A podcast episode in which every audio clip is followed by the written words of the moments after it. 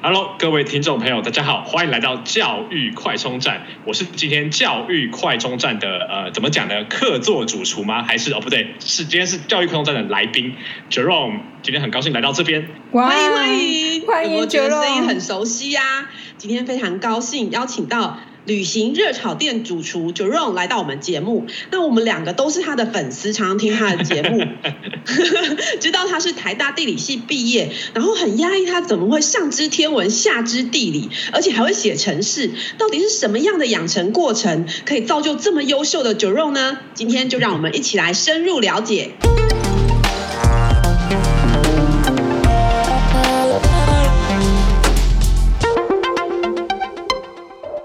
我们首先想要请问 Jerome 哦，你的兴趣真的非常的广泛哦。那而且我跟米雪都是旅行热炒店的忠实粉丝，每一次听到你聊对历史的渊源，这些故事都非常的精彩。可不可以跟听众来分享一下你个人的求学过程，然后是如何养成如此深厚的人文素养的？嗯，好的。其实老实说，每次听到有人讲这个深厚的人文素养，我就觉得有点不敢当，因为真的我身边认识的强者还蛮多。特别是我真的觉得越做 podcast 越发现说听众里面真的是卧虎藏龙，很多很厉害的人在里里面这样子。好，不过呃，回到我们的问题，关于我的这个求学过程，其实我自己觉得蛮有趣的，就是我大概是在台湾，我的我出生的年纪大概是一九八零年代的中期这样子。那在我这一辈，我觉得在台湾的教育环境里面，大家对人文学科其实并不是那么重视。哦，你会听到呃。爸爸妈妈叫小孩去补英文、去补数学、去补物理化学，但是你应该很少、比较少听到爸爸妈妈叫小朋友去补。呃，历史、地理这一类的东西，对，对，那更不用说，我后来高中我读的是男校，男校是什么情况呢？男校大家是理工挂帅的，那基本上这一些社会科或是文科的时候，这些课在上课的时候，大家在干嘛呢？大家不是在睡觉，就是翘课去打网咖，差不多就是这样的一个情况。对，所以老实说，我自己觉得我的嗯成长过程中。大家对于人文社会科学真的并不是那么的重视，哎，那不过我必须要讲的就是说，我自己觉得我的成长环境还蛮幸运的，是说我的家庭还有我的学校都给学生蛮大的空间，这样子，我爸妈就觉得说啊，反正你考试该过的有过，该及格该及格的有及格，哎，然后不要在学校做一些太夸张的事情，那就随便你这样子，然后学校也是呃，对于有时候你不是那么认真上课，有蛮大的包容性，这样，所以我这样就是慢慢，我就是从小好像。就发现说，哎，我对于一些课本以外的东西，我就真的特别有兴趣。特别是最早可能是对于台湾乡土或者是台湾文化的部分，然后后来也慢慢接触到一些身边各个不同地方的，不管是历史还有地理知识。哎，那这些东西我就很有兴趣嘛，我就一直看。对，那我看的一些来源，比如说像我在小学的时候，那个时候台湾的媒体还是文字媒体，还是报纸和杂志为主嘛。所以然后那个时候报纸会有一个。呃，你翻开第一第一叠是那个主要的新闻嘛，然后第二叠就是副刊，然后副刊里面都会有一些像那种跟社会、乡土、历史地理有关的一些东西啊，我就一直看，我大概从小学二三年级就会看那一种。因 为我我以为那会是社会新闻跟 影剧新闻。对对对，要不要我可能八卦？对，我可能记错，对对，好，可能是第第三叠是副刊这样子，对对，第二第二叠是那个。影视娱乐还有体育，对对对对对，嗯、对对，所以就是说这样，就好像说，哎，慢慢一步一步的就有东西把它叠上来。所以老实说，我自己觉得说，好像我从小到大也不是很有系统性的去把一些所谓经典著作一本一本的去读，然后也不是有人告诉我说，哎，你应该要先去了解这些东西，然后再去读那些东西。很多时候就是要自己东读点西读点，然后发现说，哎，好像我过去我在课本上读到的这一句话。和我好像呃上上礼拜在报纸某一版看到的这一篇新闻，好像是可以连起来的，好像是在讲同一件事情。然后就从那个地方开始，整个我对怎么讲？我觉得对于这些社会人文还有历史地理的理解，就慢慢的被建构起来。对，所以简单来讲，大概是这样子起来的。所以等于你国小就会融会贯通哎。对。那可不可以问一下，就是你是？呃，你刚刚讲说，呃，你对于就是乡土人文啊这些开始产生兴趣，你有印象最早你是哪一个点开始突然觉得，哎，这很有趣，然后开始产生兴趣吗？呃，我觉得最明显的点应该是因为我自己算是在台北出生长大，但是我国小大概有三个三年的时间，我是住在呃屏东县的恒春镇，那我就发现一件事情。在台北长大的小孩，你在成长过程中，你不太需要对台北这个地方有那么深的了解，因为你的家庭也不是从那边来的。然后你的生活，你就算不了解台北以前历史上发生什么事情，你也可以活得很好。可是我搬到屏东很村的时候，就发现，哎，不是这样子。你到你到课堂上的时候，那些有年纪的老师，每个人都跟你讲一堆那种乡野传说，跟你讲哦，哪个我我们镇上哪个地方会闹鬼，然后哪个地方以前 日本人干什么事情，还有说哦，以前政府在什么地方呃做什么事情，你就发现说在那边生活，你完全没有办法去脱离这些在地或者是乡土的知识。那我就发现说，哎，我真的还蛮喜欢这些东西的。所以大概我可以说是从那个时间点就开始产生很大的兴趣。浓浓的兴趣哦，屏东恒春就是现在斯卡罗演的。地方没错，对对对对对，我真的觉得就是我大概长大之后，我觉得从后来大概我大学毕业的时候，那个时候有《海角七号》的电影嘛，那那个时候就受到越来越大的重视，或者是说呃肯定的呃春娜这个活动，然后现在斯卡罗等于是大家越来越重视那个地方，但是我小时候就觉得说哦，它就是一个很偏僻的台湾很南边的一个小镇，但是我真的没有想到说我搬去之后，竟然可以在那边发现那么多有趣的事情，这样子，所以就是开始对那个产生兴趣。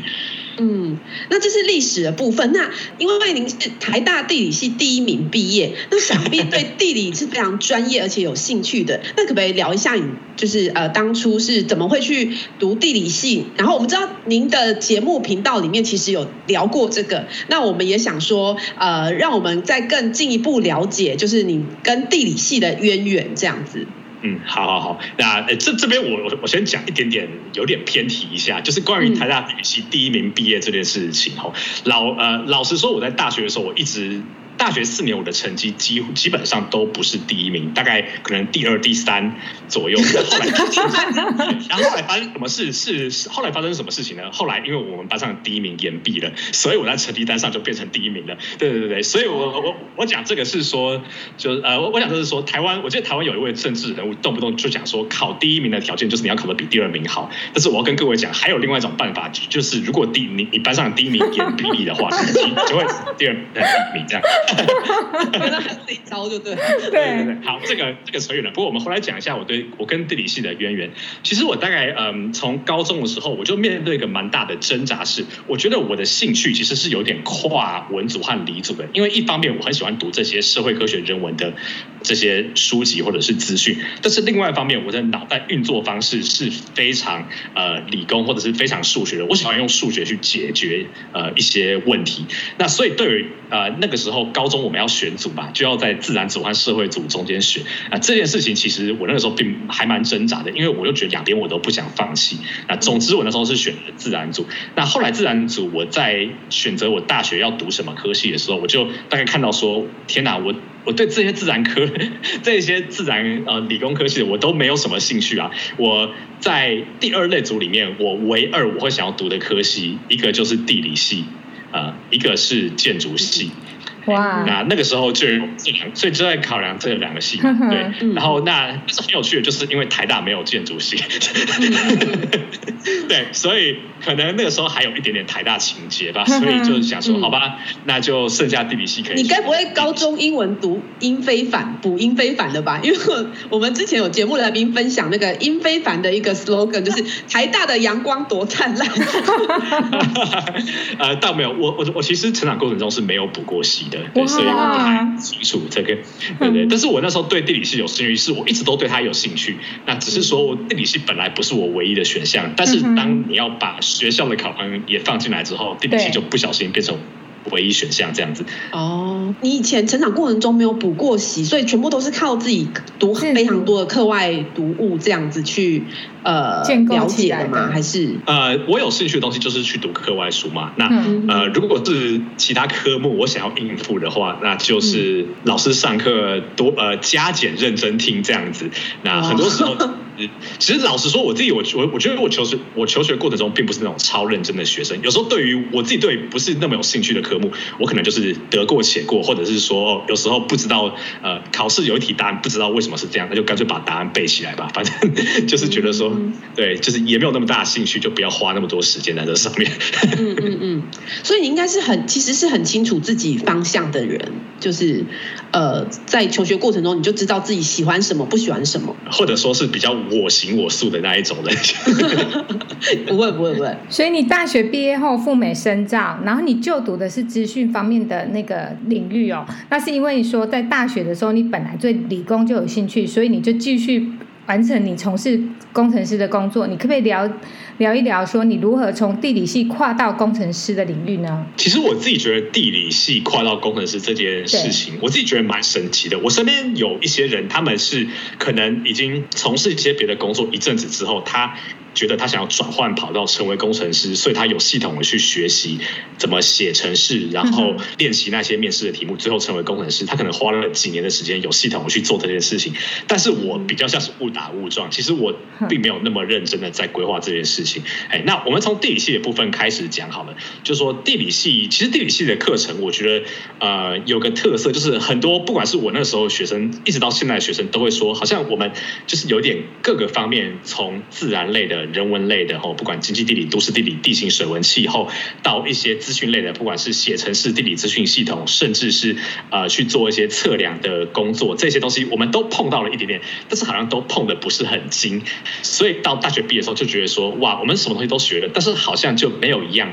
是可以拿出去说服人家说，哎，这个是我真的很懂，而且我是专业的这样子。对，那但是那时候就觉得要出国留学嘛，所以其实也没有想太多。那那个时候为什么会？读地理资讯系统呢，一部分当然是我就觉得说，我对于地图是很有兴趣的。那那个时候到我那年代，其实你做地图一定要透过地理资讯系统去做了，你不会再用手绘或是用那种传统的制图工具去做了。所以对我来讲，那就是一个我可以去走的领域嘛。对，那另外一块我觉得是现实考量啦，就是跟资讯沾上边的科系，工作比较好找，奖学金比较好拿。对，我只能说，那个台湾人有时候要到。像比如说美国这种呃学费很贵的国家念书，有时候还是要为了现实做点妥协这样子。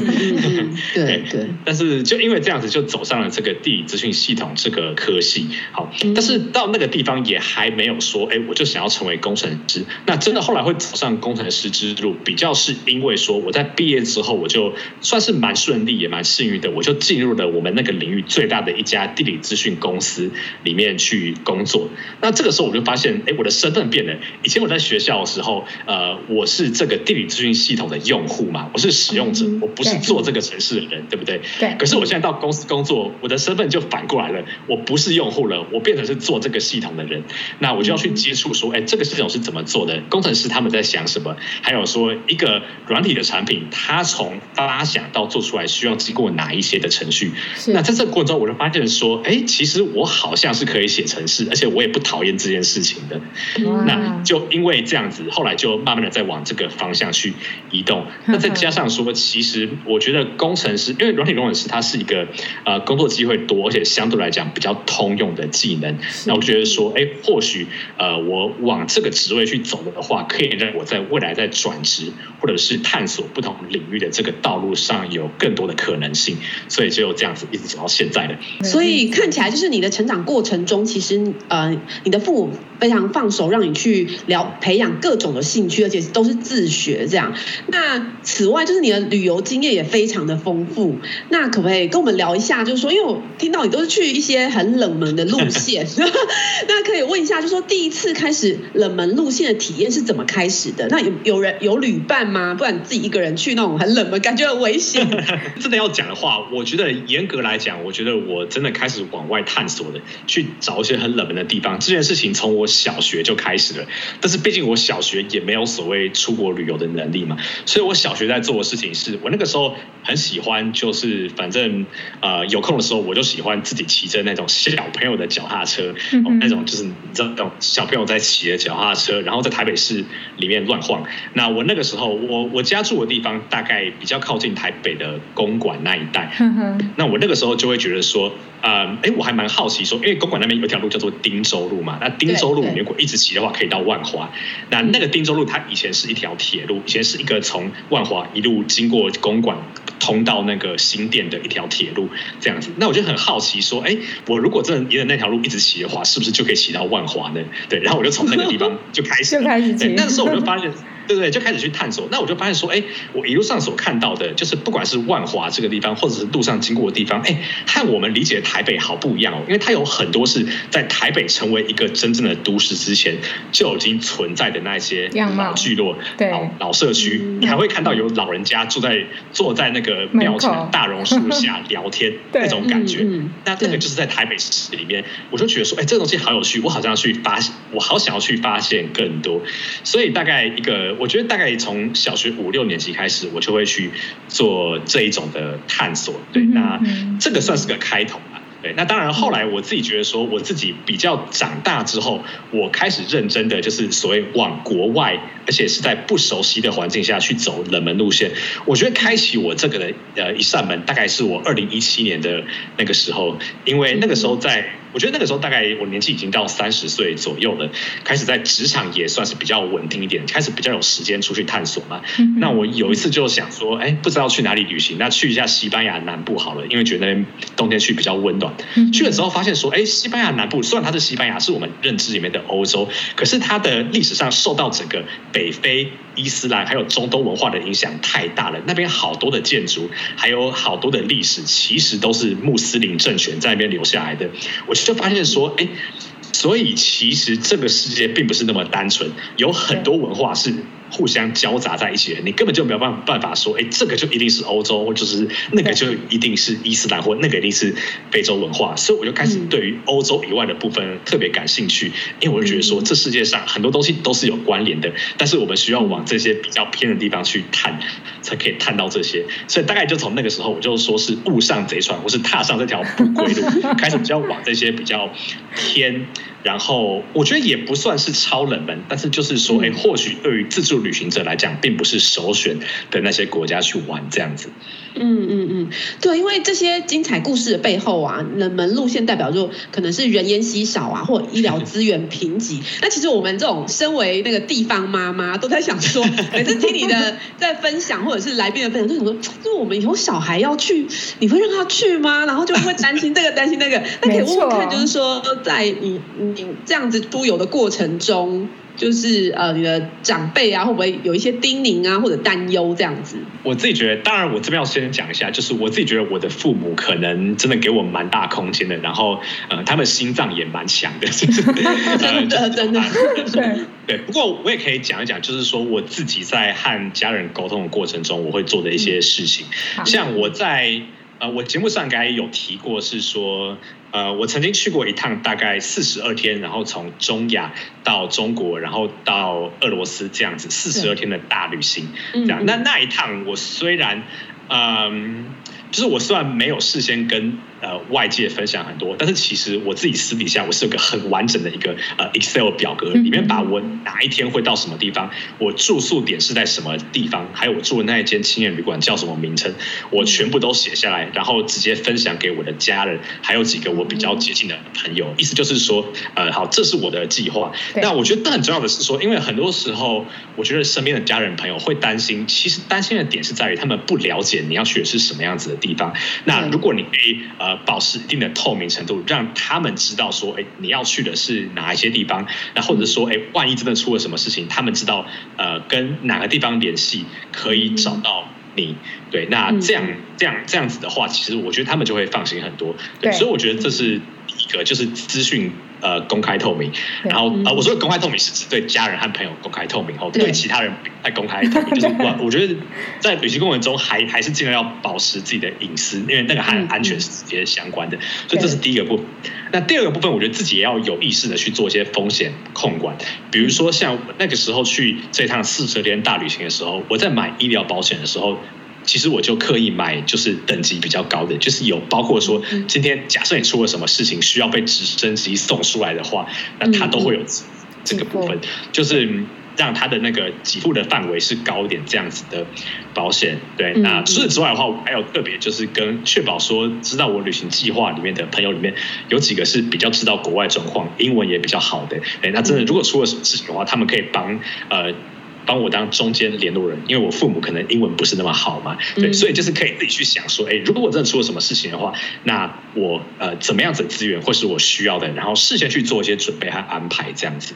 嗯，哎，我觉得这样听起来的确是因为你的家庭给你很大的空间，所以你也开始去学习很多能力，而且规划什么都是会自己想得很清楚。那反而是如果家长什么都禁止，那反而让你失去了这些能力。所以相信就是你的父母应该给你很大的一个成长空间，让你可以这样独立去面对这些环境，然后计划这些，自己去思考很多事情，对不对？嗯，我觉得是这样，没有错。对，当然我我自己觉得说，因为每个人家庭环境不一样，所以我也很难说哦，好像怎么样子就是比较好的，怎么样就是比较不好。嗯、但是我会看到说，在我的成长环境里面，对我影响很深的是，我父母在在我们家庭教育里面的习惯，就是说，好，我跟你讲，这些是我们的大原则，然后这些是呃一二三这。几个是你基本要做好的事情，那基本要做好的事情对他们来讲就是啊，至少那个该写的作业要写，然后嗯嗯，家里家里的清洁要懂得维护，然后要懂得分摊家事，这些是他们要求一定要做到的事情。对，那在他们的这个教育框架里面，就是说好，那你这些基本的东西都做好，那剩下的就呃随便你。对，那如果你真的。就算你失败了，或是犯了错了，我们相信你也可以从中间去学习，自己为自己负责，这样子。所以我自己这个对我的影响还蛮大的。真的哎，我觉得这真的是现在很多爸妈要学习的，因为我们可能都 担心东担心西，然后因为限制了一堆，反而让他没有办法好好的发展，真的是这样子。对，所以我觉得我们要开始慢慢的学会放手，对不对？那我们接下来可不可以再请 Jerome 可以聊一聊说，呃，其实我们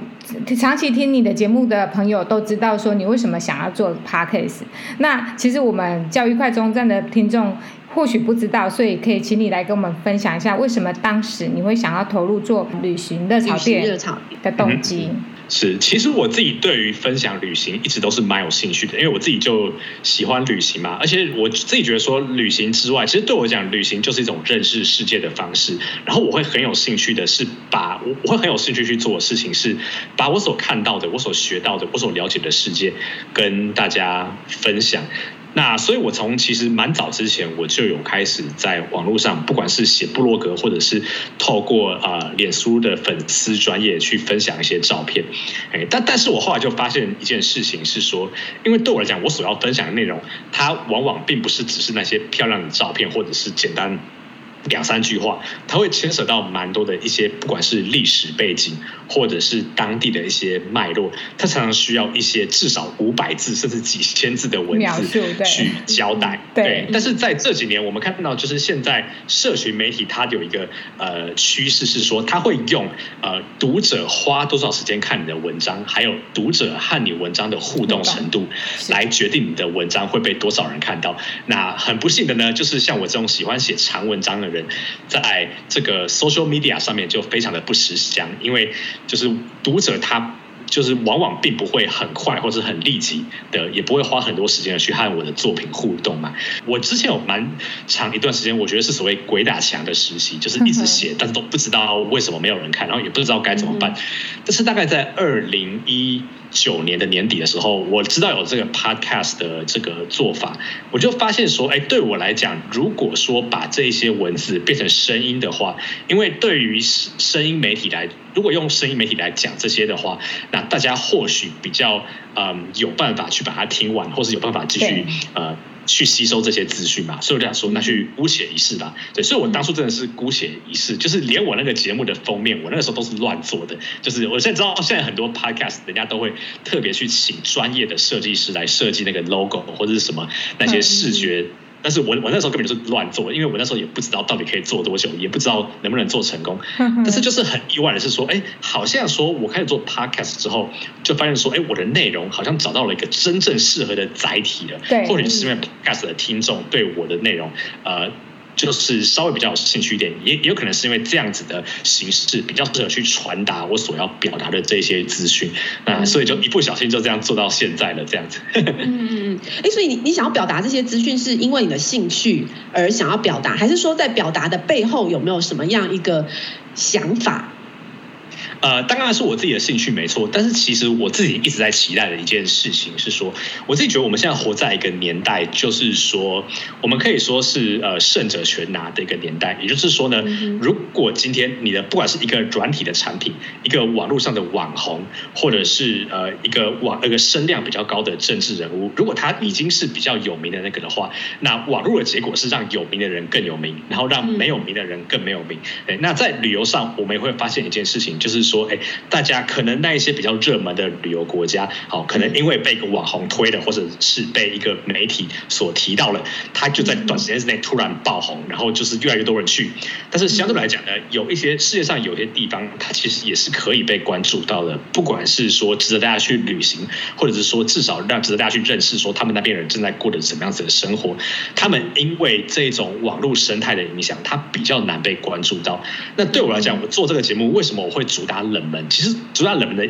意思，并不是要说哦，我都去一些很冷门的地方，我很厉害。其实并不是这个意思，而是说我希望去调控这两件事情，希望把那些能见度相对比较高的，不管是地方或者是人，让更多人可以去知道。那或许有人就会未来去那边旅行，或许有有人就是知道说，哎，我在我的工作或者是呃我未来呃所从事的行业上面，可以去回应一些我过去不知道这些需求。所以我觉得这是一个比较深层的东西，这样子。我觉得这样听起来就是你内心藏着一个蝙蝠侠，对就是出强扶弱的概念。对，而且想要取得平衡。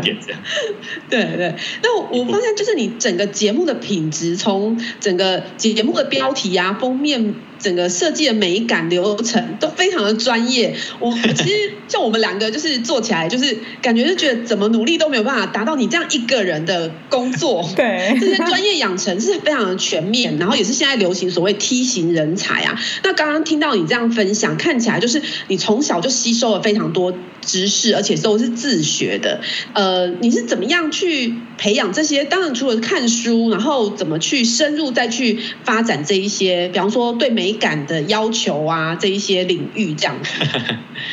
嗯，这是个蛮好的问题。我自己后来我也在想说，哎。因为我真的发现说我在做 podcast 的时候，好像很多我过去觉得说，哎，好像不知道有没有用的技能，或者是说，哎，不知道会这个可以干嘛的事情，突然都派上用场了。不管是写程式啊，或者是做平面设计这一些，对。但是我觉得从这些里面，我觉得我领悟到一件事情，就是在当我我们都知道说，现在在一个年代，是一个人他的技能需要越来越综合，他不能只有一项专业，可能一项专业之外还要有几项次专业的时候，我就发现说，哎，其实或许在成长过程中，不管是，嗯，父母或者是我，我觉得小孩子本身，呃，学生本身也是一样，就是说，或许不用太快去想说，哎，比如说我在 A 领域培养的东西，在 B 领域就不能用，甚至是说，像我那个年代，很多父母都会说啊，打那个打电动就是不好啦，看漫画。就是不好，可是老实说，我自己觉得看漫画和打电动也有可能可以培养出一些我觉得蛮实用的技能，特别是我觉得打电动，它培养出一些在状况下做判断的能力，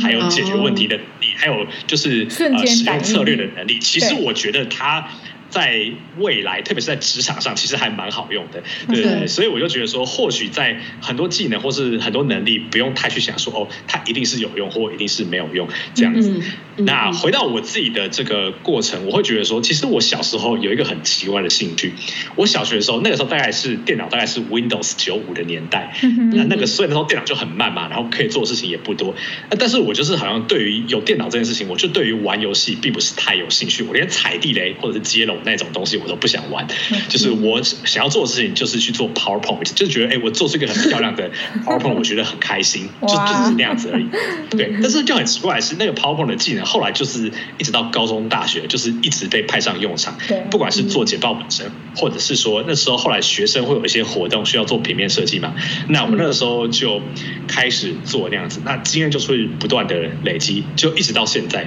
所以才会就是说能到现在这样子啊。所以是国小。的时候就开始去自己钻研做 PowerPoint 这样，对，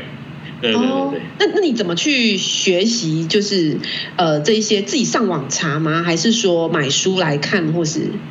嗯，其实我自己觉得我真的不是一个很有系统的学习者，就是说我自己可能我心里想要在 PowerPoint 上面做出个什么样子的东西。比如说，我如果想要做出一个页面，左边是啊、呃，比如说一个。啊、呃，景点它的旅游照片，然后右边是一段文字，而且这个文字还有两种不同的颜色，对。那这个过程中，我可能不知道说，哎，我不知道这个呃图片要怎么调，那就自己去想啊。比如说，就东试试西试试啊，或者说后来可以在网络上呃查资料之后，就去在网络上找那个解法，这样子，那就这样子一点一点把它呃拼凑起来，这样。哦，所以听起来我觉得像是发现问题了之后，然后你想办法去把它解决，就不断。的在发现问题跟解决问题的过程中，让自己的能力一步一步加强。对，我觉得可以这样讲。然后我觉得另外一个我觉得蛮值得一提的是说，我觉得其实我们现在活在一个年代，是说你学东西的方式和过去会会越来越不一样。过去或许就是很认真的把一本书去读完，那就是一个。学习知识最好的方式，或者学习技能最好的方式。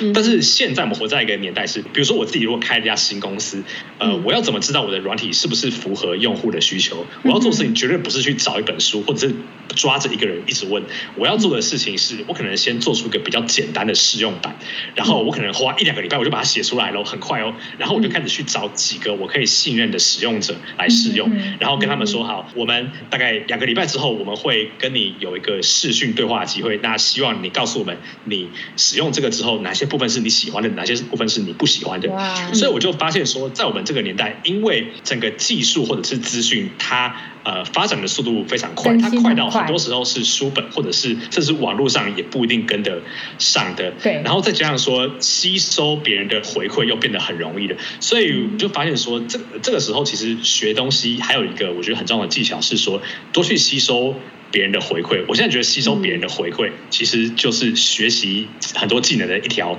捷径。那回到我节目的这些视觉设计来讲，其实很多时候我也不知道说，哎，我一个一个视觉设计可能我自己做的很开心，但是可能呃，比如说我贴到 IG 上面之后，因为它是手机的大小嘛，就是小小的，所以大家看了之后就看不清楚，或者是说呃，可能我的听众就是不喜欢那个风格。那这些事情我要怎么知道呢？我就要很认真的去看那些听众给我的留言、私讯回。或者是说去看说，哎，是不是我这样做的时候，呃，听众的抱怨比较多啊？或者说，哎，那些按赞数就比较少了？那那些东西对我来讲就是一个回馈，他可以去告诉我说，我可以怎么样子去改进。对，所以我真的觉得我们在这个年代，真的是要把别人的回馈当成一个是成长很重要的一个动力。呃，你可以说是一个动力、嗯、一个养分，或者是一个参考的基础这样子。嗯嗯，我可是我觉得这样听起来，其实那就是你的特色，就是说，我觉得活在这一个同温层的年代啊，愿意去听别人回馈而且改进的人才是最优秀的。对，因为因为其实大家都在同文层，其实变成说很难去接受不同的想法，甚至去改进。所以我觉得真的很不容易，真的很厉害。是是是，真的真的真的，哦嗯、真的是太感谢了。最后，Jerome 有没有什么话可以提供我们节目的家长？如何可以将小孩子培养像你这么优秀的人才？对。而且我相信你的家长应该是不会去批，因为我觉得如果家长对小孩批评太多，他反而就是会越来越坚守自己的想法，对不对？感觉应该是这样子，就是反正你的家长给你很大的成长空间。对，是我自己是觉得说，呃，其实。当然我，我我回到我前面有讲过了。我觉得其实每个家庭的情况不一样，然后我觉得每个孩子适合的教育方式也不一样，很难一概而论。但是我自己觉得说，对，就像我前面讲的，我自己觉得说，我当初呃，我父母给我这样子的空间去探索这一些事情，那我会觉得是，其实我自己觉得蛮感激的。就是说，呃，他们真的，其实他们当然也会念念我，但是并不是针对兴趣方面念我，只是而而是针对那些他们觉得我基本该做好而没有做好的事情。哎，当然。或者是说，呃，现在就是说，呃，三十几岁的人偶尔也会，哎，被念说什么啊，那个赶快结婚什么那种那种，那种都是基本款的，就是大家听听就好。结了婚之后就念说什么时候生小孩了。对 对对，那种都是基本款，大家听听讲。对，但是我自己觉得说，其实我真的感觉得出来，是说，呃，我如果有兴趣，或是我有什么呃想要选择的事情的话，那他们是还蛮乐见其成的。特别是我自己觉得，我当初在选地理系的时候，其实身边蛮多人的眼光是有一点，我。不敢说是质疑，比方是说，你确定吗？会不会以后比较难找工作？我觉得那是很现实的担忧，那个是可以理解的。但是反而是我妈就说啊，你喜欢就去读啊。那我自己觉得说，他们在讲这些话的时候，其实我觉得他们背后有一个，他们有一个理解是说，其实就是说，呃，这种。走弯路，或者是说去接受失败、去接受错误的风险，它也是一个成长过程的一部分。对，那或许有的时候适当的呃，去让身边的人，或者是不管是孩子，或者是甚至是呃自己比较呃亲近的另一半，试试着给他一个空间，让他去找。也许他要做这件事情，你觉得他怎么会这样子呢？哎，可是就给他一个空间，那就是他失败之后再回来，我觉得那也是一个很宝贵的成长经验。这样，所以我自己觉得这个是我在我的成长过程中，我可以看到，我觉得呃，我自己觉得蛮珍贵，然后我也蛮感谢我父母的一个点啦。哇，真的听完之后，我觉得啊，就是爸爸妈妈都怕小孩跌倒，一直抓着他，反而没有办法让他好好学习。真的是听完之后。感觉感受非常的深刻，这样很感动，真的。在反省自己。两位才是真正的的家长，对不对？等到我成为家长那一天，我也有我要面我我我要面面对的议题，这样。那可以八卦问一下吗？就是说，呃。呃，有没有在你这么多的听众中，有没有遇到听众示爱的状况？是蛮多听众对于有表达说，哎，对节目很喜欢，或者或者是说，呃呃，蛮喜欢呃声音啊，或者是整个节目的这一种怎么讲，就整体包装吧那样子。氛围，嗯嗯，对，节奏，嗯、对。哎，对，我们当妈妈的怎么不小心又要变成好像就是碎碎念说什么时候结婚交女朋友？对。不小心就变成这样子。那今天也很开心，欢迎 Jerome 来上我们的节目，谢谢，谢谢 Jerome 的分享。非常开心可以来教育快充站，也非常谢谢米雪还有卤蛋的访问。谢谢，谢谢 Jerome。如果你喜欢我们的节目，记得订阅并持续收听我们的节目，也欢迎大家到我们的粉丝专业留言与分享哦。教育快充站，下次再见喽，拜拜。